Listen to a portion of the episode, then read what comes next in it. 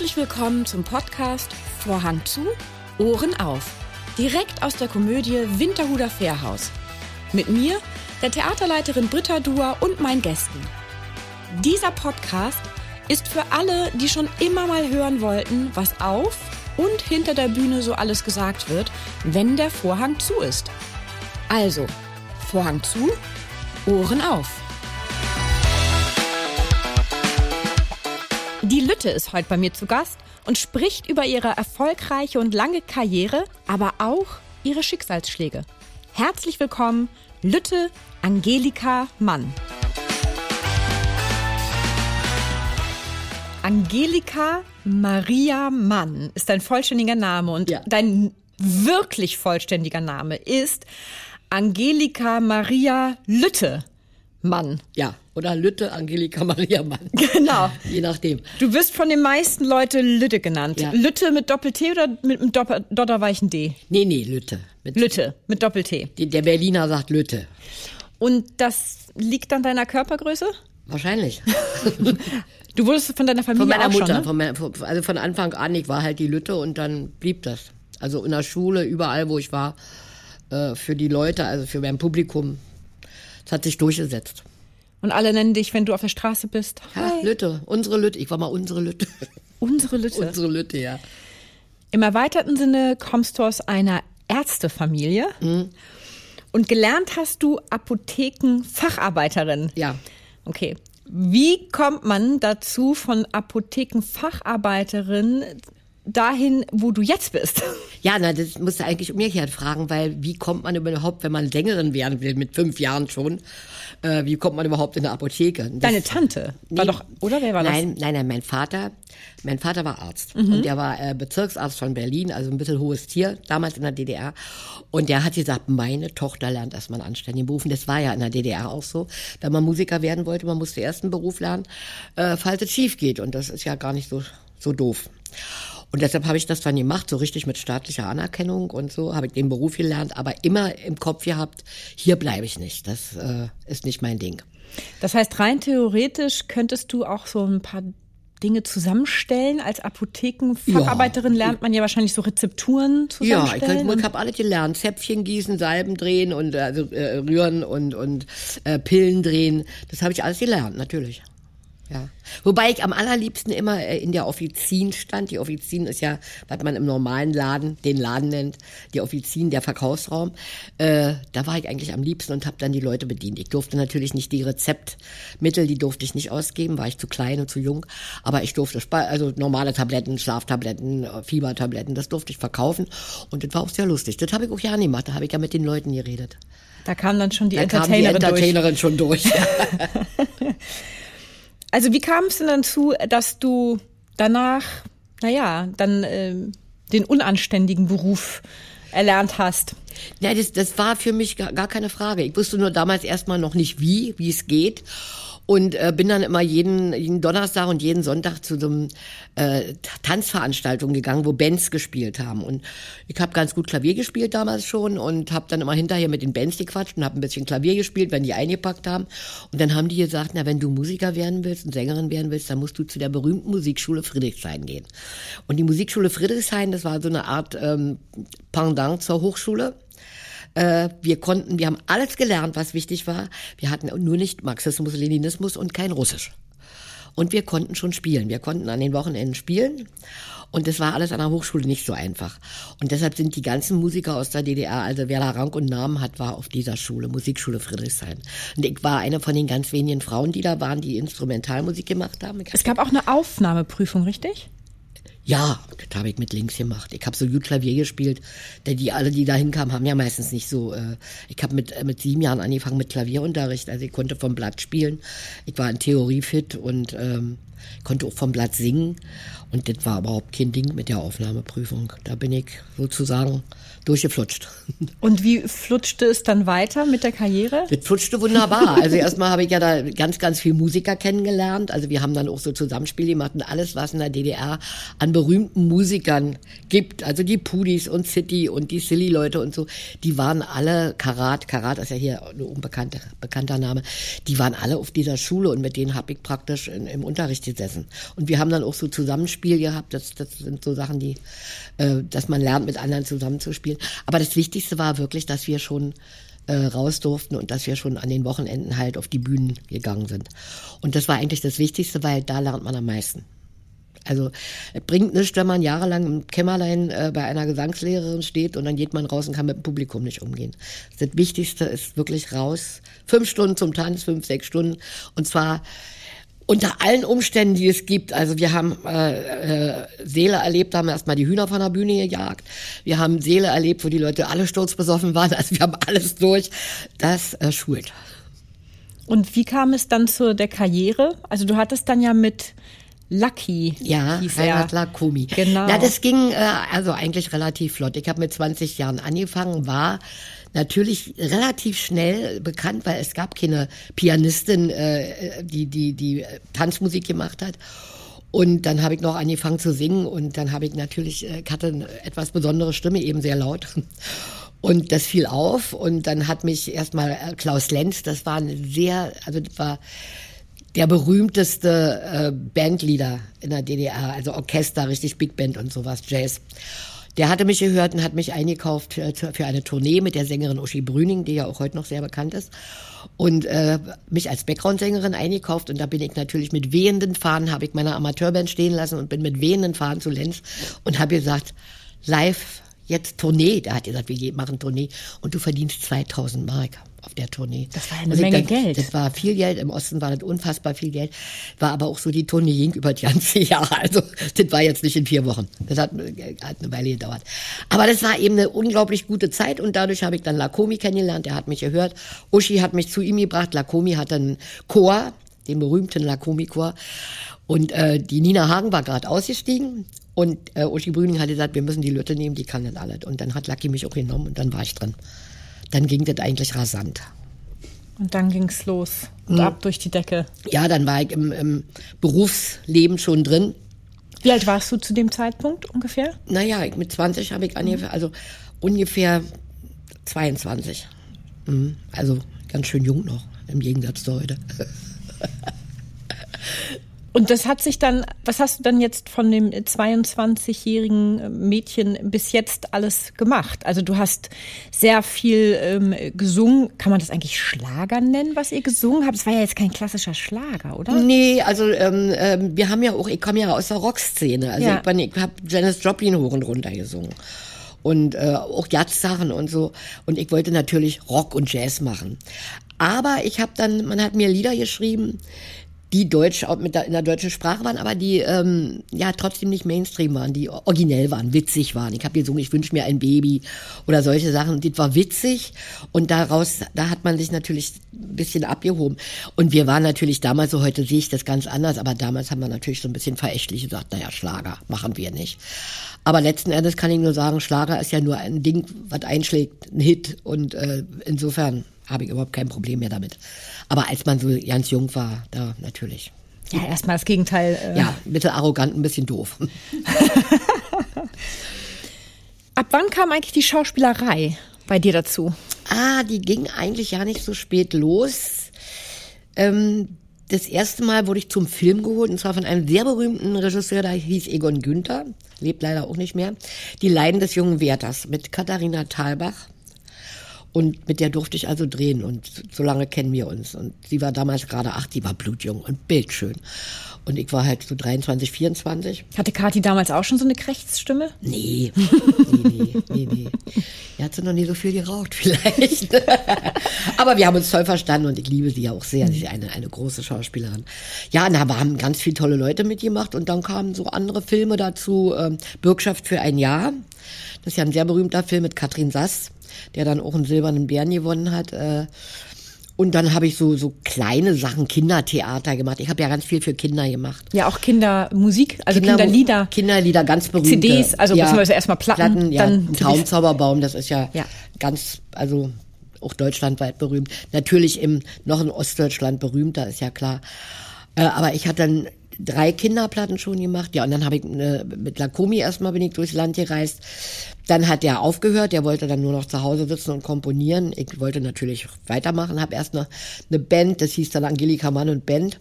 Das lief nicht so gut und dann habe ich mit einer Band angefangen, Obelisk, mit Andreas Bicking. Das ist ein ganz hervorragender Komponist, Saxophonist, Pianist, also einer der besten Musiker, die mir überhaupt jemals begegnet sind. Und mit denen habe ich dann mit Obelisk, da haben wir ziemlich Furore gemacht. Das war dann schon ganz schön.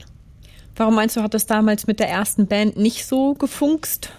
Also mit der ersten nach Ja, Lakomi. ja genau. Angelika Naja, das war, war so, das natürlich, Lakomi war mein Hauptkomponist und die Jungen, Jungs wollten halt auch und dann sollte ich eine Platte machen, dann wollten die die ganze Platte und dann habe ich gesagt, das geht nicht, kann nicht der Mann, der für mich die besten Songs geschrieben hat, die meine Hits sind, sagen, nee, der bleibt Jetzt jetzt, nicht das mehr. geht nicht. Ja. Mhm. Also ja, die waren, waren da ähm, Uneinsichtig. uneinsichtig und dann habe ich gesagt, das hat keinen Sinn. Dann bin ich erstmal ein bisschen alleine durch die Gegend getingelt mit einer Westband übrigens und zwar mit der Nachfolgeband von Kin Ping Me äh, mit der Jeff Harrison Band bin ich dann durch die, war ganz was, also eine absolute Ausnahme, dass ich mit einer Westband durch die DDR getingelt bin und wir haben dann richtig Rock'n'Roll gemacht. Das war sehr, sehr schön. Am Theater warst du auch. Da hast du ja auch gespielt. In der DDR noch nicht so. Erst in, dann, als du in das- Westdeutschland das, als warst. ich da in Westberlin. Also in der DDR habe ich nur ein Stück gespielt, ähm, das hieß Luckys Zauberliedchen, das war im Theater im Palast. Aber wir haben ja ein Kinderprogramm gehabt, das hat richtig, ähm, das war richtig ähm, Geschichte, die da passiert ist auf der Bühne. Insofern hat man da natürlich auch geschauspielert. Ne? Und jetzt stehst du bei uns ja auf der Bühne Ja, bei Mensch, mit himmlische 74 Zeiten. das erste Mal hier im In Hamburg. Hamm- genau. Aber nicht das erste Mal in Hamburg. In Hamburg habe ich schon gespielt. In der Staatsoper, richtig? Ja, ja, die, ja, die Drei-Groschen-Oper. Und zwar 19- 1989. Mhm. Es war die berühmte Inszenierung von Günter Krämer. Und ich war die Luzi und das war toll. Und da habe ich mich in Hamburg verliebt. War das dann, ähm, habt ihr da ähm, Repertoire gespielt oder wurde das en suite gespielt? Also habt ihr das irgendwie zwei Wochen am Stück Wir haben gespielt? das oder? en suite gespielt. Ja, ich weiß nicht, ich glaube vier Wochen. Ich weiß es ja nicht mehr so. Ich weiß nur, dass ich auf alle Fälle war ich sechs Wochen hier in Hamburg. Wo hast du da gewohnt? Weißt du das noch? In der Peterstraße, da wo Brahms gewohnt hat. Ja. Und nebenan hat Ingrid Carven, die berühmte französische oder deutsche Chansonette, die gestern 85 geworden ist übrigens, hat nebenan gewohnt, die sehr toll war, die hat die Seeräuber Jenny gespielt. Und äh, unten war eine Kneipe und da waren immer irgendwelche berühmten Schauspieler. Ich fand es sehr spannend hier. Was gefällt dir denn am Hamburg so am besten? Oder was hat dir damals, was hat dich damals an der Stadt so Ja, fasziniert? ich habe eine große Affinität zu Wasser. Es, also ich bin Davon haben wir ein bisschen. Davon habt ihr ein bisschen. Wir haben ja in Berlin auch nicht wenig, aber Nee. wir haben natürlich keine Elbe und schöne große Schiffe. Und äh, ich bin ja auch jedes Jahr auf Langeoog gewesen, immer viele, viele Jahre. Ähm, also ich bin eine absolute Wasserratte und ich war zu DDR-Zeiten immer an der Ostsee, wenn ich nur konnte. Äh, danach, als ich dann im Westen war, doch mehr äh, Nordsee. Also finde ich noch schöner, weil es einfach wilder ist. Ne? Und Hamburg, ja, hat, hat erstmal finde ich, hier gibt's unheimlich schöne Häuser. Wahnsinnig viel schöne Häuser. Ich finde es auch sehr gepflegt. Ich finde es gepflegter als Berlin. Ähm, und äh, das Publikum ist ja der absolute Hammer. Ja, äh, von dir kommt ja auch der wunderbare Spruch, äh, volle Bude in Winterhude. Ähm, Den habe ich mir nicht mal ausgedacht. So, Nee. Der kommt bei mir spontan. ja, genau, der kommt spontan, weil dann guckst du ins Publikum und die Bude ist rappelvoll Ja. und die Leute rasten ja schier aus Ja. jedes Mal Ja, die stehen am Ende. wirklich, das ist un unfassbar. Also es ist wirklich aber auch die Energie, mit der ihr dazu viert auf der Bühne seid und wirbelt, das ist der absolute Hammer. Und wir spielen dieses Stück ja alternierend. Also es gibt ja einige Rollen, die ähm, alternierend spielen. Unter anderem ist jetzt am 15.8. wechseln nochmal zwei durch. Und zwar äh, Heike Jonka spielt die Rolle dann von Ursula Berlinghof und Laura Lai spielt dann die Rolle von Bianca Spiegel. Also ähm, es wird die Vornehme ähm, einmal gewechselt und die Junge. Ja. Wobei ich sagen muss, also Heiko Jonka ist die Urbesetzung. Genau, man muss dazu sagen, das äh, wissen unsere Zuhörer vielleicht noch nicht, dass ähm, das ja der dritte Teil ist. Ja. Das erste war ja heiße Zeiten, Wechseljahre. Das zweite, hilf mir, Höchste Zeit. Da wurde geheiratet. Ja. genau. Und das dritte ist ja jetzt himmlische Zeiten. Und heiße Zeiten war noch, ähm, von der Besetzung her waren noch andere Schauspielerinnen. Also ich war von Anfang an dabei. Ich bin sozusagen die Urmutter. Und dann kam höchste Zeit mit äh, Franziska Becker. Genau, die, im auch grad spielt? Ja, Franziska Becker, Heike Jonker, Nini Stadelmann und ich. Und den, vier, den dritten Teil haben wir dann auch so gemacht. Aber dann ähm, musste dann doch gewechselt, weil Franziska Becker ist eine wahnsinnig beschäftigte äh, Musical-Darstellerin und Theaterschauspielerin. Heike Jonker dreht sehr viel. Nini Stadelmann hatte dann ein Kind bekommen, musste auch ähm, äh, nochmal noch mal eine Zweitbesetzung haben. Und ich war mal kurz krank und brauchte dann auch eine Zweitbesetzung. Aber ich bin wieder gesund und ich komme jetzt, spiele jetzt bis zu Ende. Genau, von Anfang bis zu Ende ziehst du durch. Und äh, wie gesagt, am 15.08. gibt's dann Wechsel und ihr macht an dem Tag einen italienischen Durchlauf. Ja. Was ist das? Italienisch bedeutet, dass man das ganze Stück ohne große Betonung, ohne Kunst, einfach nur Text, Text, Text, Text, Text auf Anschluss macht. Dass man wirklich den Text muss man so drin haben. Meistens, äh, wenn man wenn man so ein Stück erarbeitet, merkt man sich die Texte natürlich. Da an der Stelle gehe ich dahin, deshalb sage ich das, deshalb mache ich das. Also äh, liegt auch mal sind Aktionen. Ne? Und dieses Italienisch ist dann praktisch, da geht's wirklich nur den Text durch und dass man den wirklich intus hat. Das ist das Wichtigste. Und das machen wir dann ja, ohne große Rennerei. Ja, weil es ja auch ums Timing dann geht, ne? Ja, ja. So ja, ja. also, also das, äh, die Anschlüsse. Diese, diese Stücke sind auch ähm, ähm, einer der Erfolgs, äh, das, also Erfolgsrezept, würde ich mal sagen, ist, dass die wirklich sehr rasant sind. Dass die, man muss schon, schon aufpassen und mitgucken. Ne? Ähm, und äh, das macht's aber aus, ja, diese, dass die Anschlüsse klappen, klappen, klappen, hintereinander weg. Du warst auch mal eine Zeit lang Dialogbuchautorin, zum Beispiel von der, ähm, also für die Synchronisation zum Beispiel von den US-Serien California Clan und Frasier. Ja. Und Cheers. Cheers war. Und Cheers. Ja.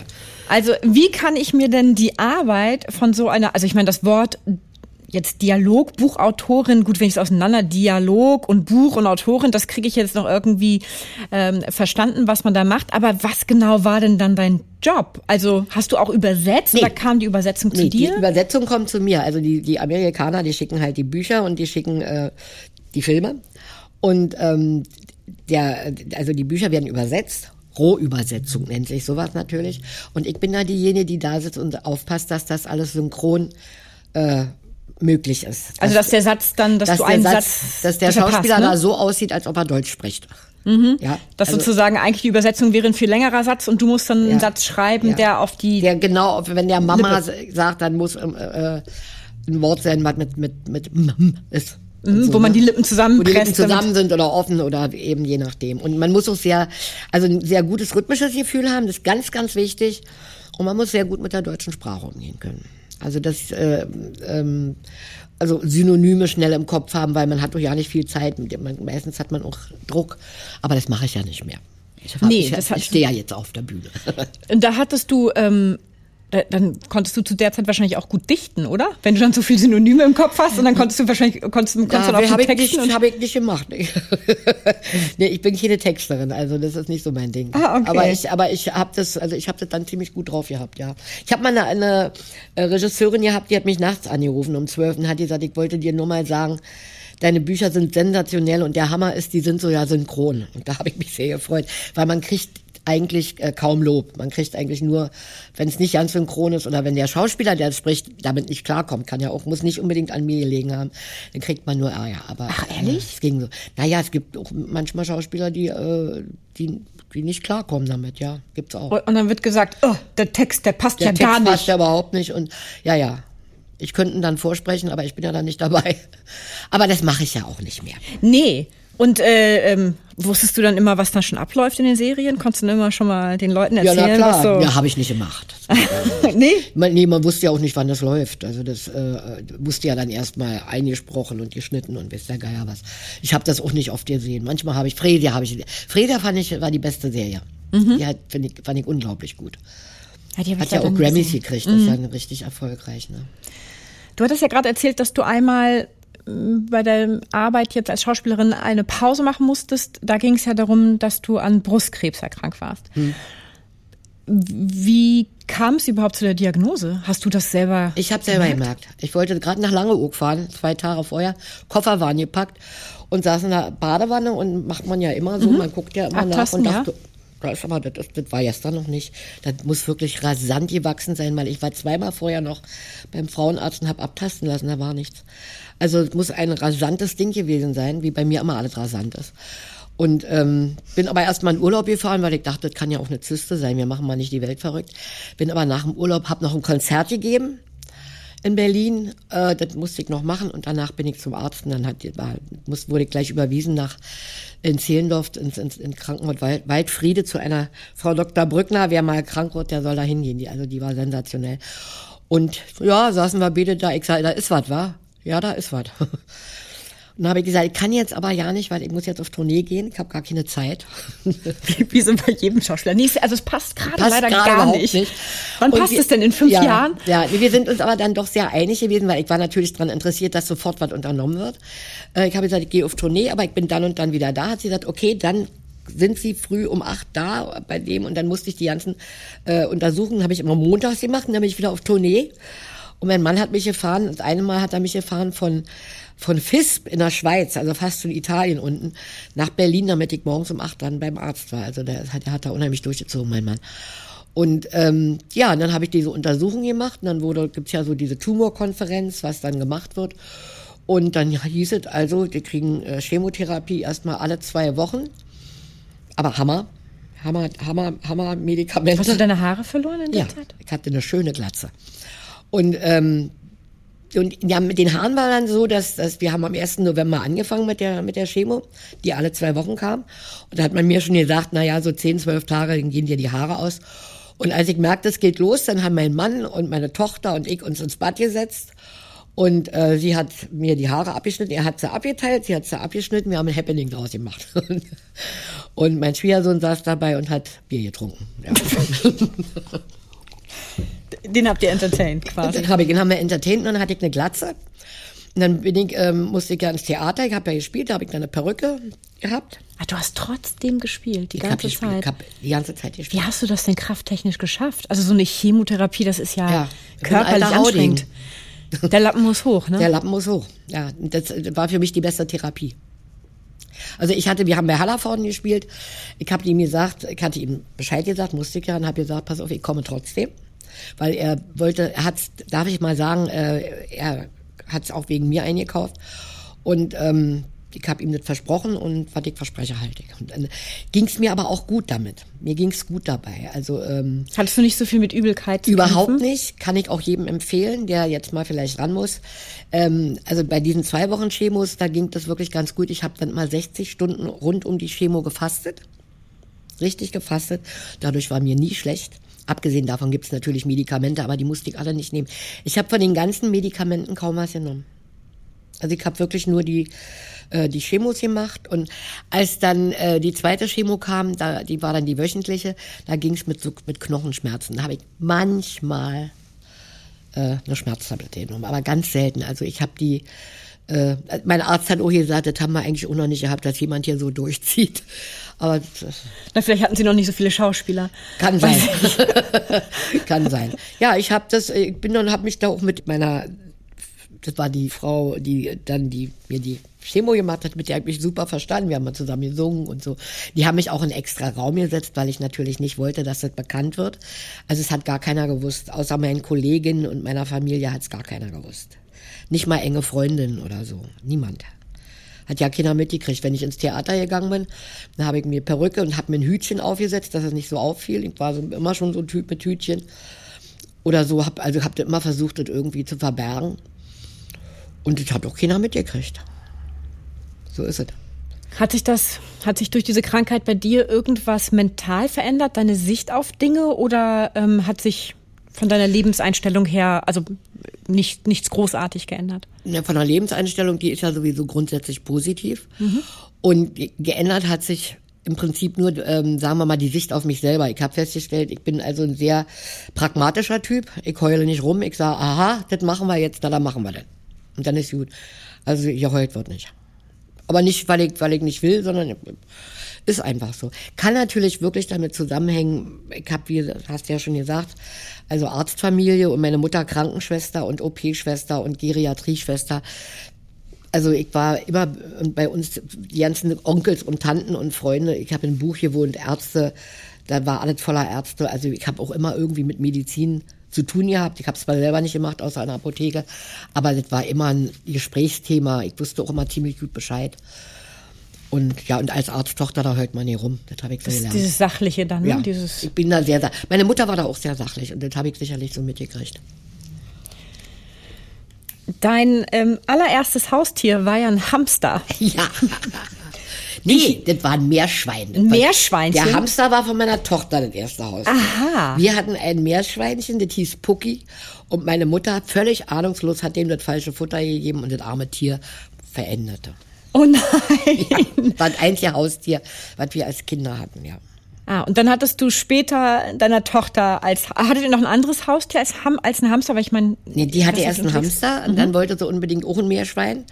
Äh, nach den schlechten Erfahrungen und ich wollte nicht noch ein Vieh haben, was irgendwo mit, mit Sägespäne und Strohzeug und so. Und dann habe ich gesagt, wenn, dann ein Hund. Weil ein Hund ist, äh, das ist was Handfestes mit so einem Hamster. Ich meine, das ist niedlich, aber das war's dann. Vor allen Dingen war meine Tochter, die war noch klein und die hat äh, nicht, nicht begriffen, dass das ein nachtaktives Tier ist. Und der fing dann, der war natürlich in ihrem Kinderzimmer und dann fing der nachts an rumzurennen. Dann habe ich, hab ich immer nur gehört, wie die gesagt hat, Krümel, Krümel, hör auf, Krümel, du musst jetzt schlafen. Krümel hat das natürlich nicht gemacht. Und dann habe ich gesagt, nee, so ein Hund schläft nachts auch, ist besser. Und was habt ihr dann für einen Hund gekriegt? Ein Westie, ein West Highland White Terrier, Lilly. Wie sind ist das so ein Jagdhund? Nee, das gibt's, die gibt's in schwarz und weiß und die stecken in den Hintern haben sie Magneten und dann stecken sie an. Also zum Spielen. Noch nie gesehen? Nein. Also jetzt vielleicht heute ja nicht mehr. Also das sind so eine kleinen weißen. Äh, die gibt's So- auch so schwarz. Wischmops. Wischmops, so kleinen, aber aber nicht. Also es gibt ja, weiß ich, da. Äh, Sind das die, die mit so Schleifen in, im Haar Nee, haben? die sind, die Nein. sind noch kleiner. Die, sind- ich zeig dir ein Bild nachher. Ja. Also ein Westie ist schon etwas, ist schon ein richtiger Hund. Also die mit den Schleifen im Haar, denke ich immer, da tritt man ja rauf. Nee. Also ein Westie ist schon ein richtiger Hund. Also der kann schon so äh, acht bis zwölf Kilo wiegen und ist ein richtiger Hund. Und ein Terrier. Und die gibt's nicht mehr. Gibt's die noch? Nee, Lilly gibt's nicht mehr. Lilly ist 17 Jahre alt geworden und dann, dann haben wir ja, mussten wir sagen, Lilly jetzt jetzt nicht mehr, weil die ist nur noch umgekippt. Und Quälerei ist nicht angesagt. Ja, 17 Jahre ist aber auch ein stolzes Ist ein Alter. stolzes Alter, ja. Du hattest ja auch einen jüngeren Bruder, den Ecki. Ja, Emmen Ecki, ja, den habe ich leider nicht mehr. Genau, der ist jetzt 2019 leider viel zu jung. Also mit 66, 66, stimmt, mhm. Jahren gestorben. Ja. Und du warst 2022 auf einem Rolling Stones Konzert. Ach, ja. ja, naja, es gibt Magst du kurz teilen, was das, das Besondere war an diesem Konzert? Also bei meinem Bruder ist es so, mein Bruder, der war 16 Jahre alt, als die Rolling Stones äh, auf dem Springer Hochhaus spielen sollten. Das war natürlich eine Ente. Das hat, wir waren ja im Osten, aber konnten Rias hören, also Westradio hören. Haben wir auch alle gemacht. Und dann hat ein Rias-Moderator am Westen gesagt, ah ja, die Rolling Stones spielen auf dem Springer Hochhaus. Und hat eine Minute danach gesagt, Kinder, war ein Gag, war ein Spaß. Das hat aber schon keiner mehr mitgekriegt. Es ging wie ein Lauffeuer durch die ganze DDR. Und am 7. Oktober, das war ja nun der Jahrestag der DDR, Tag der Republik. Und da sollten die Stones auf dem Springer Hochhaus spielen. Und da ist also die Jugend der DDR nach Berlin gepilgert. Da haben sie, viele haben sie schon vorher aus den Zügen geholt, aber alle haben sie nicht geschafft. Und mein Bruder als absoluter Stones-Fan, ich war ja auch einer, ähm, ist der natürlich mit seinen 16 Jahren da zum Alexanderplatz oder zum Spittelmarkt, das war im Spittelmarkt, da war das Springer Hochhaus und das konnte man vom Osten aus sehen. Ne? Und da sind die alle hingepilgert. Und ich bin sogar noch hin, weil ich gedacht habe, ich finde ihn vielleicht. Ich hatte an dem Abend, ich habe da schon Musik gemacht. Ich hatte an dem Abend schon äh, Mucke, wie man so schön sagt. Und ähm, habe ihn aber nicht gefunden. Und da haben sie eben ganz viele junge Leute einfach mal eingesammelt und vor Gericht gestellt und ins Gefängnis geschmissen. Und dazu gehörte mein Bruder. Und ihr wusstet eine Woche lang nicht, was mit ihm passiert Eine Woche ist. wussten wir gar nicht, was los war. Ich meine, was macht das denn mit einer Familie, wenn du eine Ja, vor Woche allen Dingen mit meiner Mutter. Meine Mutter Ja. ist bald wahnsinnig geworden. Äh, ich war dann noch relativ ruhig. Einer dann, von euch ist doch auch zur Polizei gegangen, ich, ne? Du, Ich, ja. ja, naja, weil mein Vater, das war das Interessante, mein Vater war damals auch für die Polizei in Berlin als Polizeiarzt. Der war Bezirksarzt und Polizeiarzt und alles Mögliche. Und dachte eigentlich, der kann helfen. Und dann bin ich einfach zur Keibelstraße gefahren, da ist ein Polizeipräsidium, bin zum Pförtner und habe gesagt, ich will hier mal, ich suche meinen Bruder, der soll hier sein. Naja, kann ich froh sein, dass ich nicht gleich durchlaufen musste und auch, dass sie mich behalten haben. Da war ich sehr mutig damals, weil ich gedacht habe, das geht doch nicht, die können doch nicht. Und dann haben wir wirklich, ich glaube, über den sogenannten Abschnittsbevollmächtigten, den es überall gab, äh, der hat dann meiner Mutter Bescheid gesagt und wir wussten nicht, wo der ist. Der kam dann nach Rummelsburg ins Gefängnis und so. Also der hat nichts gemacht. Der war 16 Jahre alt und wollte. Der war nur da vor Ort. Aber so war das. Ja. Und dann haben sie ihn verurteilt zu zwei bis vier Jahren Gefängnis, also Jugendgefängnis, nach Dessau geschickt.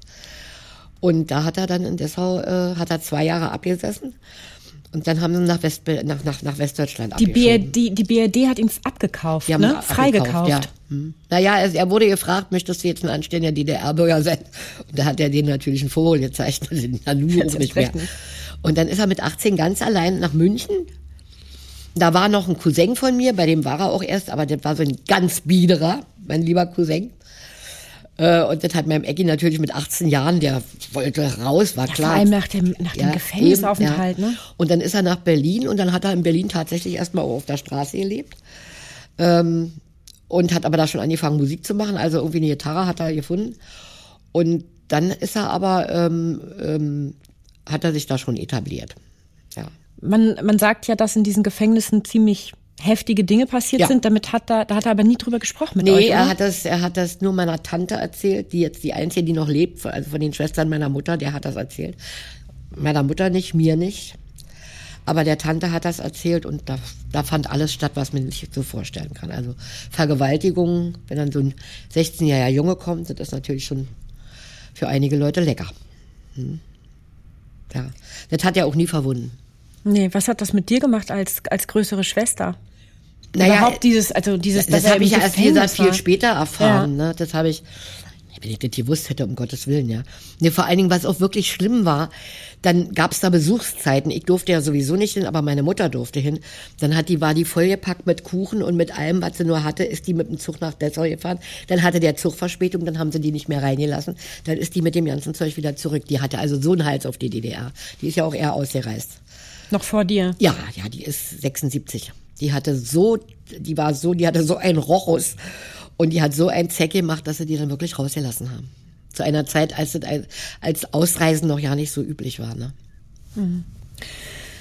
Du bist ja jetzt schon sehr lange im Geschäft. 54 Jahre. Das ist richtig. Und das auch noch, und das muss man ja sagen, das ist ja das Besondere, erfolgreich. Ja, also du kannst ja, also du kannst ja seit 54 Jahren davon leben. Ja. Und das finde ich ist ja ein Wahnsinnserfolg. Ja. Und dann muss man ja auch noch War sagen, auch nicht immer gut. Also ich hatte auch schon schon schlechte Zeiten. Ne? Ja. Und ich bin noch nicht reich geworden. Das habe ich nicht geschafft, weil so eine Ausreise, also das bei null anzufangen, ähm, ist schwer. Und die haben ja auch dann in der DDR nichts mehr von dir gespielt von einem nee. Tag auf den anderen, als du nee. ausgereist bist, ne? Nee, ist klar. Das war's. Das war's. Ja, dabei war das, die haben, also heute entschuldigen sie sich ja dafür, also zum Beispiel als Manfred Krug ausgereist war, wurde er natürlich nicht mehr gespielt. Ja, dann, weil die Texte waren ja von ihm, da hätten wir ihm ja Tantiemen im Westen zahlen müssen. Aber bei mir, meine Lieder, die Texte waren von meinem Texter aus dem Osten, der blieb auch im Osten. Also dem hat man das dann ja auch weggenommen. Ich hätte ja kein Geld gekriegt. Sänger haben keine Tantiemen bekommen. Also die hätten es spielen können. Was sie allerdings weitergespielt haben, waren äh, die Kinderlieder. Dadurch haben einige Leute im Osten ja nicht gemerkt, dass ich weg war, weil die Kinderlieder, die liefen weiter. Wie, was würdest du sagen, hat sich jetzt in diesen 54 Jahren im Geschäft geändert? Für dich jetzt auch als, ähm, aus Frauensicht. Hat sich da was geändert? Ich will mal ja nicht sagen aus Frauensicht, ich will mal sagen aus Sängerinnensicht. Mhm. Weil, ähm, also so schwierig das war im Osten, also an Instrumente zu kommen und so. Aber diese Möglichkeiten, Freitag, Sonnabend, Sonntag, fünf Stunden zum Tanz, jeden Abend, da hat man so viel gelernt.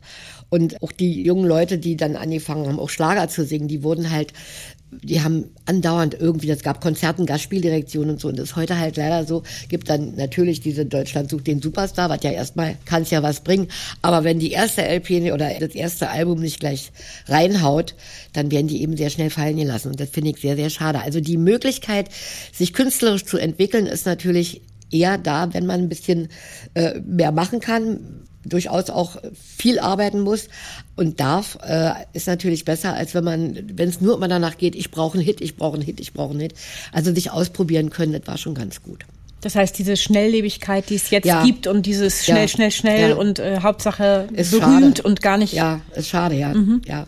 Das sind auch so ein, so ein, ja, ich, ich will berühmt werden. Ich meine, klar, klar, wenn man irgendwo, wenn man nicht bekannt werden will, ist auch doof. Man muss bekannt werden, damit die Leute zu einem ins Konzert kommen. Ist ja klar. Wenn einen keiner kennt, kann keiner, keiner kommen. kennt, kann keiner kommen. Das ist schon klar. Aber die Berühmtheit darf sich eben nicht nur, äh, man muss einfach den Willen haben, sich entwickeln zu wollen. Und das finde ich ganz wichtig. Also ich hatte großes Glück in der Beziehung. Also ich möchte mich ganz herzlich dafür bedanken, dass du uns eine äh, volle Bude in Winterhude bescherst die ganze Zeit. Es bringt so einen Spaß mit euch. Ihr habt eine so tolle Energie und ähm, da darf ich auch mal was ja, dazu bitte. sagen. Wir haben auch eine unglaublich gute Regisseurin, die Katja Wolf. Die ist selber so ein absolut energetischer Mensch. Die hat so eine Power. Die ist laut und schnell und so sind die Stücke dann auch. Dieses, dieses schnelle, dieses Tempo, was die hat, das macht's auch aus. Ja? Wenn dass der Inhalt gut ist, dass das von Tillmann von Blomberg sehr gut, ich möchte auch Carsten Gerlitz erwähnen, weil Carsten Gerlitz diese tollen Songtexte geschrieben hat und auch die Chöre, die es wirklich in sich haben. Die Chöre sind wirklich Hammer. Ist mit das, das Schwerste am, am. Und davon kannst du ja ein Lied singen, denn du hast ja auch im Chor gesungen, ganz viel und ganz lang. Ich ne? habe zum Beispiel, es gibt eine sehr schöne Platte von Manfred Krug, die heißt Ein Hauch von Frühling. Meiner Ansicht nach seine schönste. Da habe ich mit gesungen. Also mit Uschi Brüning und Takumi hat den die Chöre geschrieben und da habe ich das gelernt. Also ich hab, ich, ich kann das von der Pike auf. Ja, du weißt, wovon du sprichst, ja. wenn du sagst, das ist richtig ja. par excellence. Das, ja. Und er erinnert mich ja auch so ein bisschen wie deine Zeit als äh, Dialog-Drehbuchautorin, denn er hat da ja auch, er hat die Melodie und hat dazu dann ja, also bekannte Melodien, ja. Hits, dann neue Texte ja. für geschrieben, ja. die das Stück ja dann auch weiterbringen. Ja, natürlich. Die inhaltlich, ne? Die das, inhaltlich, ja, das ist ja nicht nur einfach. Nee, das sind nicht nur einfach irgendwelche Songs. Da ja. hätte man sie auch Englisch singen können. Genau. Darum geht's nicht. Das geht wirklich darum, dass, also, wenn ich singe, ich denke, also wenn ich als Engel runterkomme und singe, denke nochmal über mein Leben nach, bin schon tot, aber denke über mein Leben und, und, und ich denke, es war gut auf die Musik von Wonderful World, das passt natürlich wunderschön. Da kommen einem schon mal die Tränchen. Auch dir? Noch? Jetzt nicht mehr, aber als wir das geprobt haben, das erste Mal, da haben wir alle geheult. Ja, da waren wir alle irgendwie, das, und die, die, ich weiß noch, die erste Probe, als ich mich dann, ähm, hab mich ja, ich schmink mich ja immer selber, mich einfach ein bisschen blasser geschminkt, ein bisschen Augen. Und die waren alle ganz erschrocken. Und dann wurde ich auch noch krank. Das war ja ganz, das war schon spooky. war schon ein bisschen komisch, war es schon, ja. Lütte, ich danke dir ganz, ganz herzlich für das Gespräch. Sehr gerne. Sehr gerne. Einen kurzen Einblick in unsere jeweilige Podcast-Folge erhalten Sie auch über unseren Facebook- und Instagram-Account. Schauen Sie doch mal vorbei, denn wer die Komödie kennt, wird Abonnent. Bis zur nächsten Folge wünsche ich Ihnen viele Anlässe zum herzhaften Lachen, Zeit zur Entspannung und jede Menge Spaß im Alltag. Bis dahin, Ihre Britta Dua.